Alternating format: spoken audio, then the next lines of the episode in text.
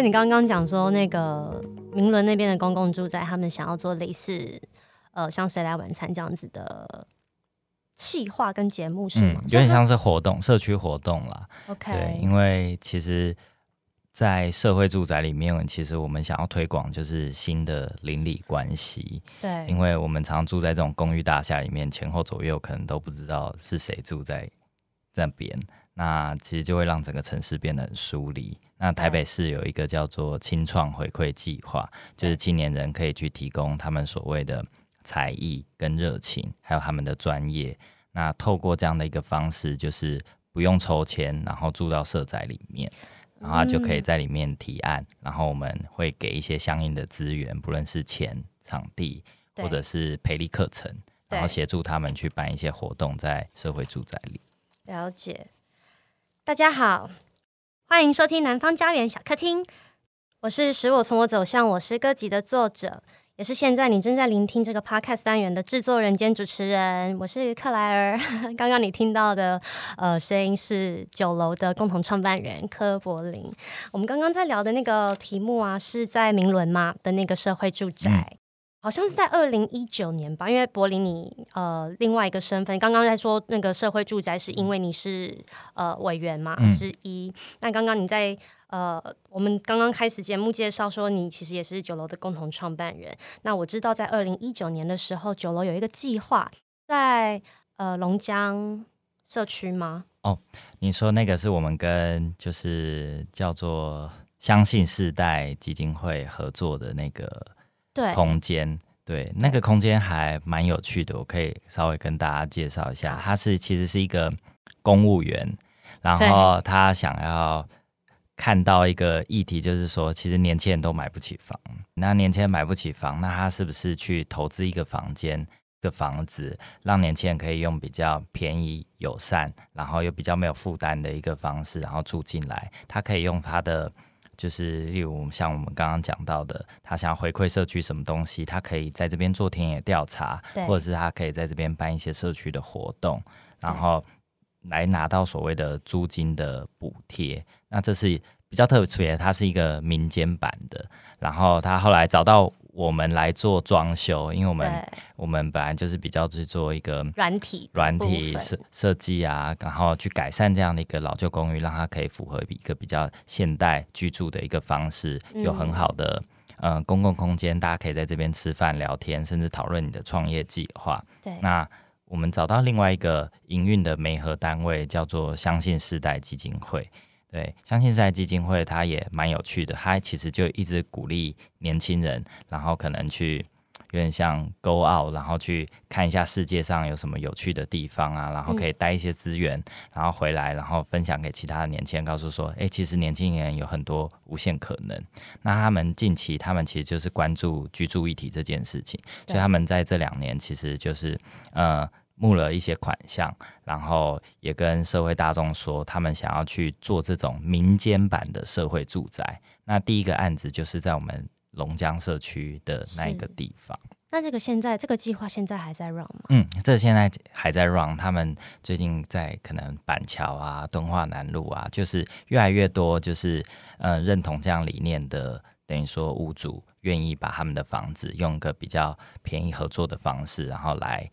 来跟这个相信时代基金会合作，是，这听起来很像是无心插柳柳成枝嘛？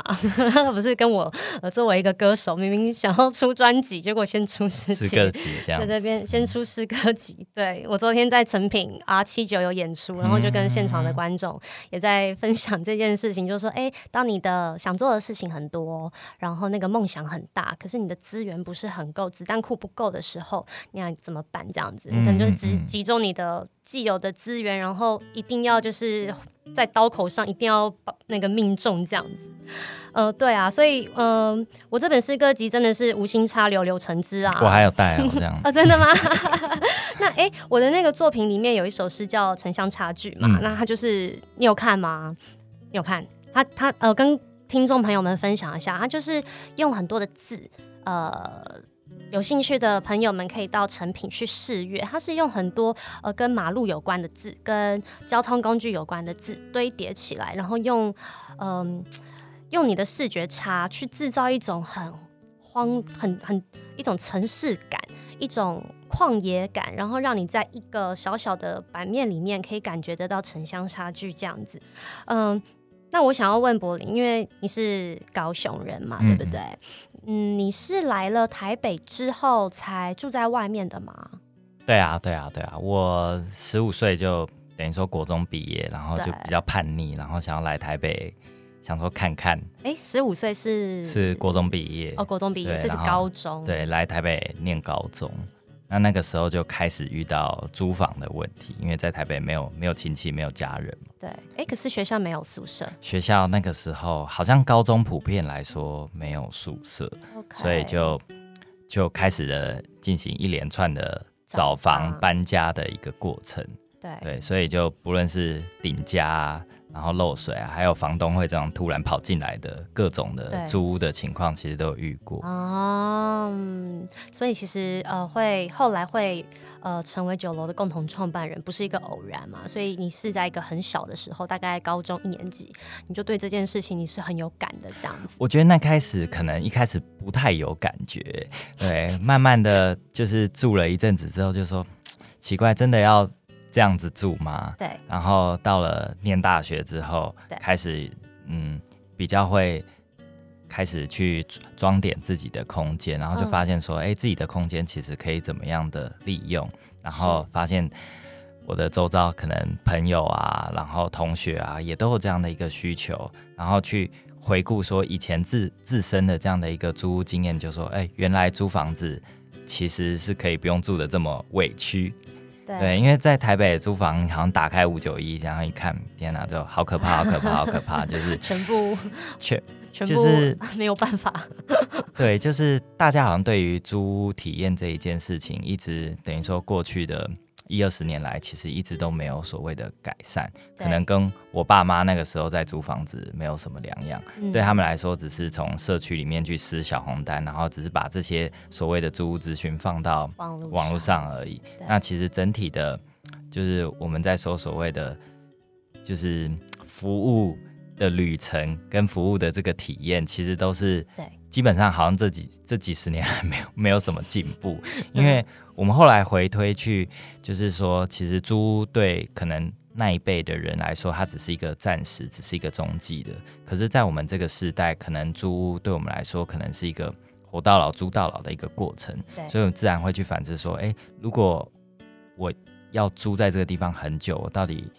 要怎么租？我想要跟谁住在一起？那我想要怎么去改造我的家？那会有什么人会来？自然就会去想，这样他家也不是一个。只是睡觉的地方，只是工作跟你的床的两点一线中的其中的一个点而已。对，嗯、呃，那听起来真的是这一段经验，然后让你对这件事有很大体悟嘛？那那个决定性的那一个，应该会有一个决定性的一刻或者是一个事件吧？怎么样到后来让你跟你的他是你的同学吗？呃，就是另外两位维刚跟呃信荣，对，就。嗯、呃，其实我们都不是同学，我们在学校也都完全不认识。然后我们是在太阳花的时候认识的。我们是在太阳花后期的时候认识的.可是我们都有等于说都有参与那个运动。是。那等于在后期之后，大概二零一四年底到二零一五年初比较比较平稳之后，那那个时候我跟这几个就是我们讲说就是一起创业的朋友，那我们其实是在。House Party 上遇到，对，在信荣他的一个空间里面，那刚好我有一个学妹，那个时候她的男友就刚好是德国人，然后来来台湾，然后住在 Airbnb，然后那个时候信荣就把他的房间拿来做 Airbnb，对，然后刚好就我学妹生日就在那边 Party 啊聊天啊，然后我学妹就这样子把我说，哎，你一定要认识一下这个。做这个 Airbnb 的这样的一个人信荣，然后我们就开始聊，对，然后我说，哎，我那个时候刚好在建筑公司做企划，然后其实对空间的这样的一个运用啊、社区营造啊，也都非常有兴趣，非常有兴趣。那我自己政治系呃毕业，然后他是那个时候还在念城乡所，对，那我们就开始说，那是不是我也来加入这样先先做 Airbnb 开始？我也想说。好，就是想让自己住的环境有趣一点，然后多认识一下不同的人。的人对，然后我们就想说，好啊，那我自己也来试试着做做看。在你那时候租屋的地方，在我那个时候租屋的地方，我就先把我的房间 租出去，然后自己先睡在客厅里这样子。嗯、对。那慢慢的就是哎，发现真的有人来预约，然后真的聊得还不错，然后你也很想跟他分享台北好玩有趣的事情。对对，那我们开始做了一间、两间、三间之后，就发现说，嗯，如果整个台湾就是或整个台北，那这些空间都给外国人，那本地人到底要住在什么地方？我们就开始去反思这样的一个议题。那另外一个就是，其实做 Airbnb 也蛮累的，就是你还要去帮人家打扫啊，他们都只来个可能两三天、五天，那其实没有办法可以有一个很深度的一个交流。想要我们真的很希望是可以有一个。就是社区型的行动，就他真的住在这个地方，而不是只是一个很短的这样的一个访客，所以我们就开始逐渐的把它做一个调整，就变成是在网络上，我们开始去找所谓的长租的室友，对，然后在找这个室友的途中，就是说，哎，你可以去提案，你想要做一些什么样的事情，然后我们可以给你一些租金减免的一些优惠。没想到就是一 po 出来，竟然那个时候就有十万个人，十万个人。然后看到那一篇贴文，对，然后我们就觉得那个本来是放在哪里？呃，放在 Facebook 上。你们个人的？嗯，对，呃，我们个人的，我们那时候就是有做 Airbnb，然后把一个 Airbnb 的房间去开始去转做长租，对，然后我们把它丢在 Facebook 上，然后去找室友的时候，就分享到这么有这么大的回响，甚至可能收了五六百封的想要申请入住的这样的一个。一个一个一个简历，然后搞得好像在做那个申请入学的面试一样，所以就觉得说，好像这件事情其实蛮有市场。发现大家在这样的一个居住体验上，就是一定有什么痛，所以才会对这件事情这么的向往。是。哎，这件事情很有趣，因为我之前的公寓，我在那里住了七年，呃，大概是到第三年我才开始找长，就长期就是一起住的室友。但在之前我也做 Airbnb，然后那个时候好像是二零一四年，就是跟你们差不多。但是我也想都没有想过，就是要把这件事情变成一个像你们这样子做成一个平台。可能因为我只有一个人吧，嗯，那我当时的想法只是哦。在我出国的时候，然后有人可以继续维持那个地方，有人可以继续付那个房租，这样子。那呃，你们在创业的这个过程当中啊，有曾经就是我讲的比较悬一点好了，就是有个东西叫梦想版，你有听过吗？嗯嗯 你们有去讨论过这个东西吗？当然有啊，可是就是梦想离现实，应该是说梦想版。我会想说，就是其实就让大家可以更自主的去管理。对，对我根本不需要负担这么多，就是服务性，因为大家可以自己讨论自己想要什么样的家。可是发现其实大家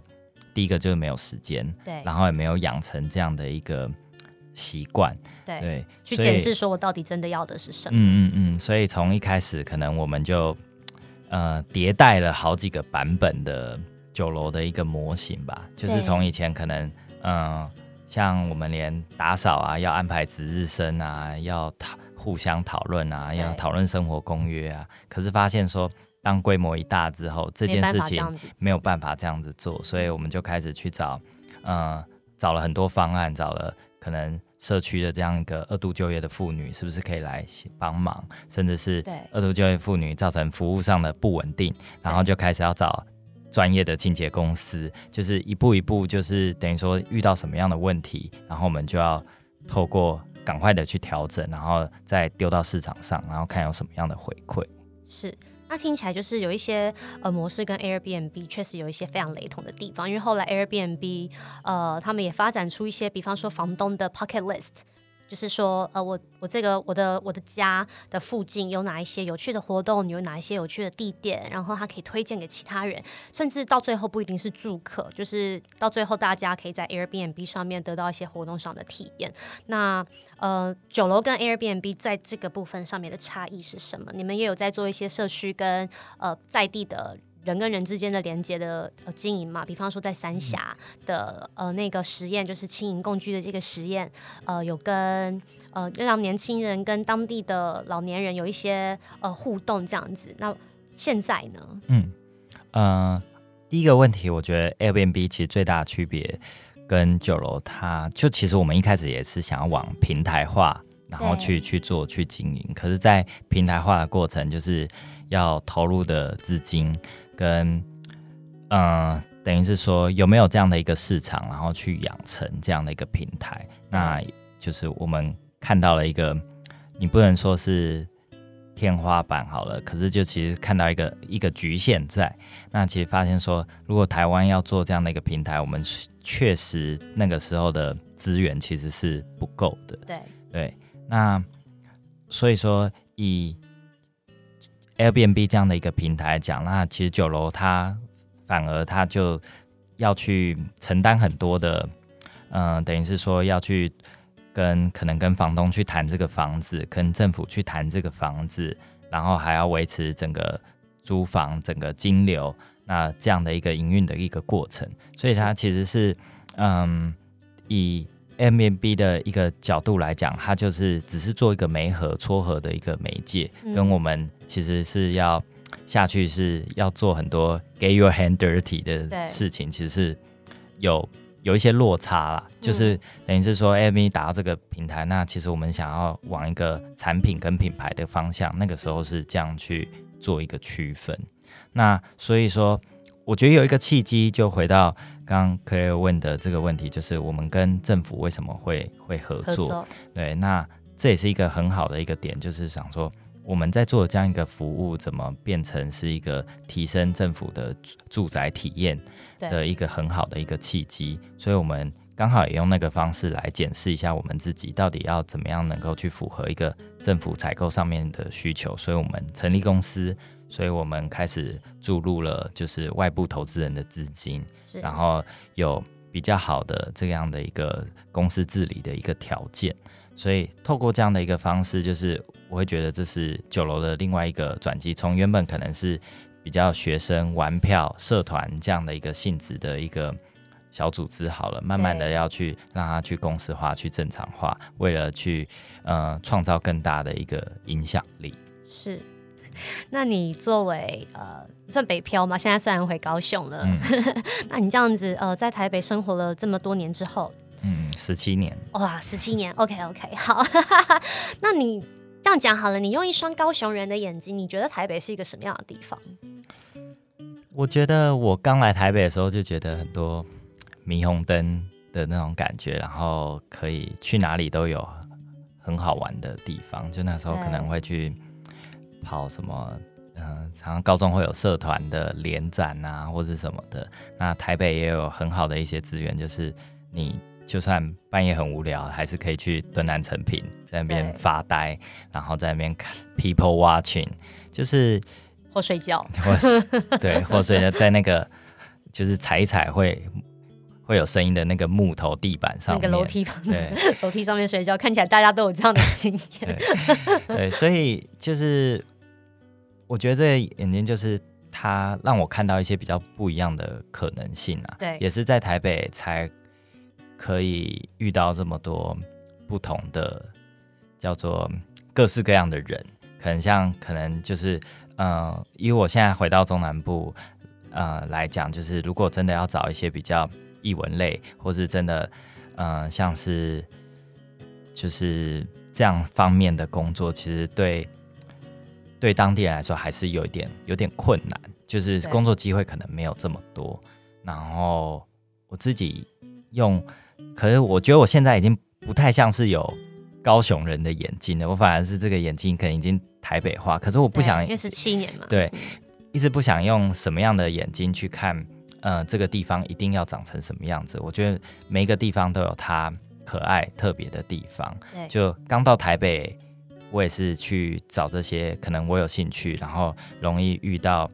志同道合的人。那我姑且叫他说城市的空隙好了。那以我现在可能回到高雄，也一样是在找这些地方，只是这些空隙点到底多多多少，容不容易被发现？那我觉得这都是嗯。我们作为一个可能像是引路人、引水人，然后是可以再分享给大家的。是，那所以，嗯，其实现在酒楼除了跟政府有合作之外，也有一些外部的资金嘛。那，呃，我问一题，不晓得会不会很很 edgy 哈？就是，所以之后酒楼会变成地产开发商吗？之后酒楼会变成地产开发商吗？我觉得有这个做房地产，对，我觉得有这个可能性啊。那只是我们其实常常在创业的，不论是初期、中期、后期，就是一直要辩证说，到底酒楼到底要做什么样子的的事情。那对，那回归到商业来讲，企业来讲，它就还是要要赚钱。嗯。可是我们怎么可以？如果我们真的可以在这个地方赚钱，我们可以。再多做什么样的回馈到其他的地方上面？那这是我觉得是，无论你今天要用它是一个地产开发商，或者是他，嗯，我不会有人可能会说，可能为了钱出卖灵魂啊，或者是什么这种的。但这个就是可能就是某种商业必经要去经过的一个一个条件。好了，就像可能我们都在讲。讲 Google 好了，Google 一定要长到那么大，它才可以去做一些其他的投资，然后做一些其他的回馈。那以酒楼来讲，就是嗯，如果我们在商业上能够成功，那我们是不是能够在非盈利上面，然后怎么样去协助，让大家可以有更多不一样的可能性？就像为什么我们会做轻盈共居，因为我们就在想说，嗯，今天我们都会老，而不是今天就是我们。老了之后就视而不见这些居住的条件跟状况。那我们只是想说要重新去讨论说，可能我阿妈那一代没有选择，我爸妈那一代不知道要怎么选。那如果到我们这一代，我们可以开阔什么样的眼界，让他们知道说，其实你老了之后，你有很多居住的选择，你可以自己住，然后有什么样的社会关系，你可以找一个呃你想要的室友，你可以跟一群人一起住。所以其实就一直在探索说。呃，究竟你要怎么样的生活方式是你最喜欢、你最想要的？然后我们可以有这样的机会，可以鼓励他去追求。对，那你有看过九零年代的一个电视剧叫《我们家都是人》吗？我没有看过哎，可是我看到你访刚那样写，我觉得蛮有趣的。那你有上去查吗？我还没查，我还没查。对，好，呃，听众朋友们，如果年纪偏大，虽然说我年纪也没有多大啦，那个是大概我国小的时候，国小一二年级，我非常非常喜欢看的一个电视剧，好像是在。哎，是公式吗？还是超市？当时有一个电视频道叫，叫超市 S 开头的，对，超市，对，时代的眼泪，对对对，他会在大概晚餐之后的时段播出，然后就是一群人，呃，有不同的职业，然后其实也没有血缘关系，他们就是住在一个地方这样子，嗯、呃，我。我我记得他们是单元剧，就是那个电视剧叫《我们家都是人》嘛，但是它就是有不同的单元，这样很像在南方家园小客厅有使我从我走向我单元这样。那我我印象我最喜欢的一个单元叫做清流工厂，就是他会把呃那里面发生的一些很多荒谬的事情跟冲突，全部就是大概每一天三十分钟左右的播出。那你们会有这样子的想法嘛？去开发你 你们在创业过程啊，或者是在不同的地区或公寓里面看到的这些呃人跟人之间的一些问题跟冲突，把这些有趣的事情写下来，会有这样的想法吗？就其实一直都有哎、欸，就像以前可能我们会自己做一些记录，对，然后反而有一些时候是室友做一些记录，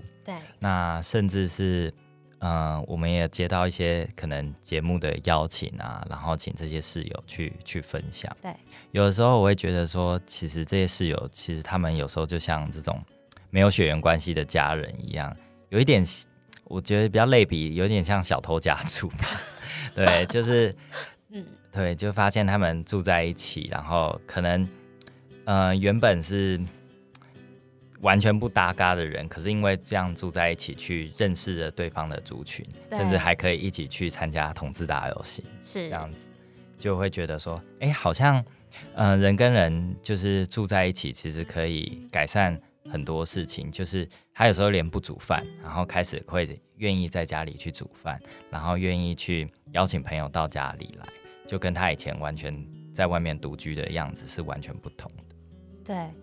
那刚刚呃，稍早你提到说你其实大学念的是政治嘛？呃，那其实就听起来是很像说，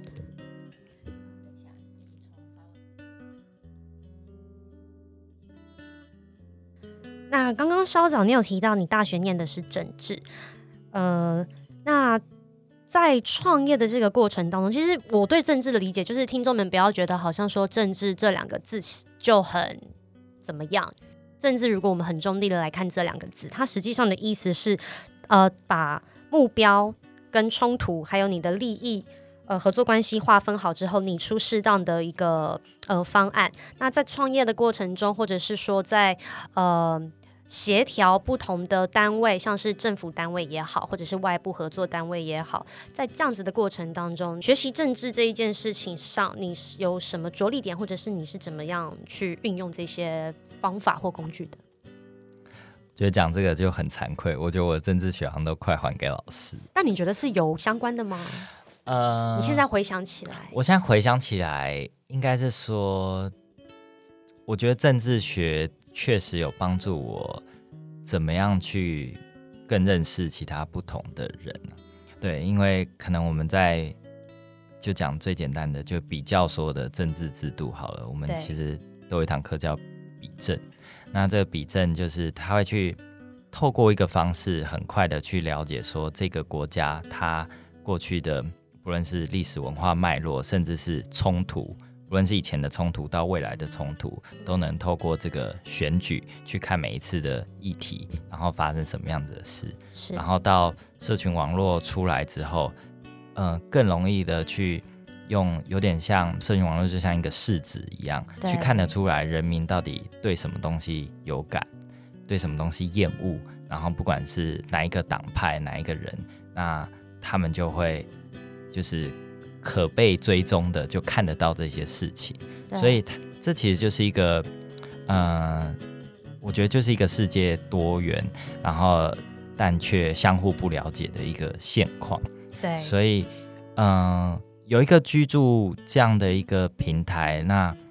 呃，坦白说，我也还找不到一个很好的一个方法，就是到底是要让一群比较同温的人都待在一起，他们比较舒服呢，还是要要去面对说，其实我们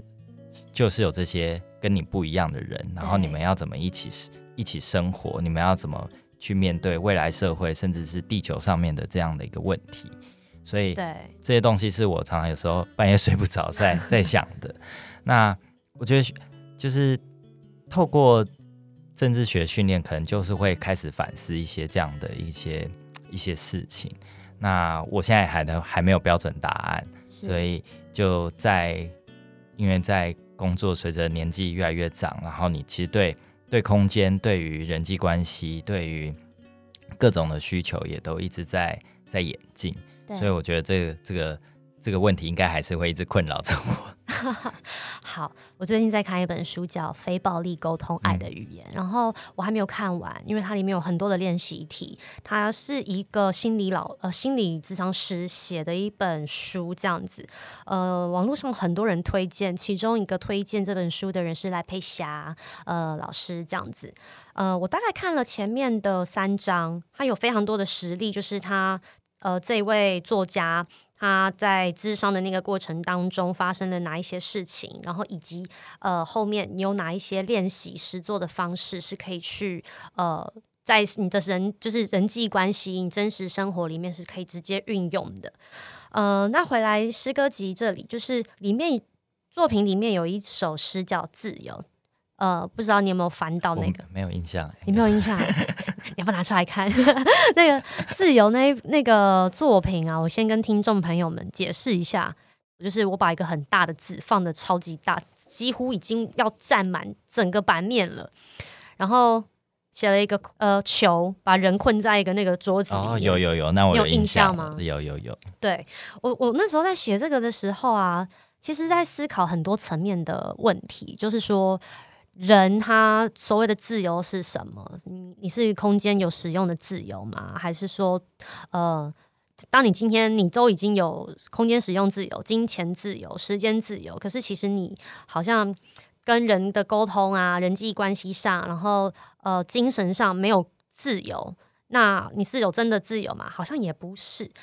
那后来我就是在思考这件事的时候，我还没有写这个，我那时候就在想，哎，等一下，假如我刚刚说的都成立，那有没有另外一种自由？实际上是因为你不自由，所以自由才能够反而被验证。沃尔夫讲说，就是女人 也不是女人，所有在写作的人一定要有自己的房间嘛。那呃，你在台北这样子创业，那家里的人那个时候给你的一些呃，有给你任何的意见吗？或者是呃什么？家里的人哦，就我觉得从一开始他可能不知道我在干嘛吧。对，其实应该我觉得对很多可能在创业或是做一些不一样事情的。呃，我们同年纪的人好像都有这样的一个，嗯、呃，一个经验在，就是其实家里从呃，可能只希望你去念一些，不论是从可能公务员啊，正常的上班啊，然后可能回家做事啊，巴拉巴拉巴拉各种，然后就是说你到底在干嘛？就是、嗯、就是就是一开始我觉得，因为当这件事还没有。很完整的时候，也很难讲到底在干嘛，但就只是想是一个什么可能。那其实这些可能，就是因为你就一定是质疑着世界上的某种事情，或是不满足某种事情，然后你才会想，就是卷起袖子来，真的做一点什么样子的事。对，对，那回到自己的房间，嗯，我觉得真的是有一个自己的一个空间，然后会会。真的，不论是写作也好，或者是反思也好，因为这就会让我去想到说，其实人是需要有一个独处的能力。对，然后这个独处包含着就是独处背后的思考到底是什么？就是有时候就是真的要静，完全的静下来，有在那个空间里面，你才会知道说，哎，我我到底现在在干嘛？我我到底是谁？然后我到底要要去哪里？下一个地方是什么？那有的时候变得可能这世界已经太太太喧腾了，了太太快了，就是你很难有一个这样独处的一个一个一个时间。对对，所以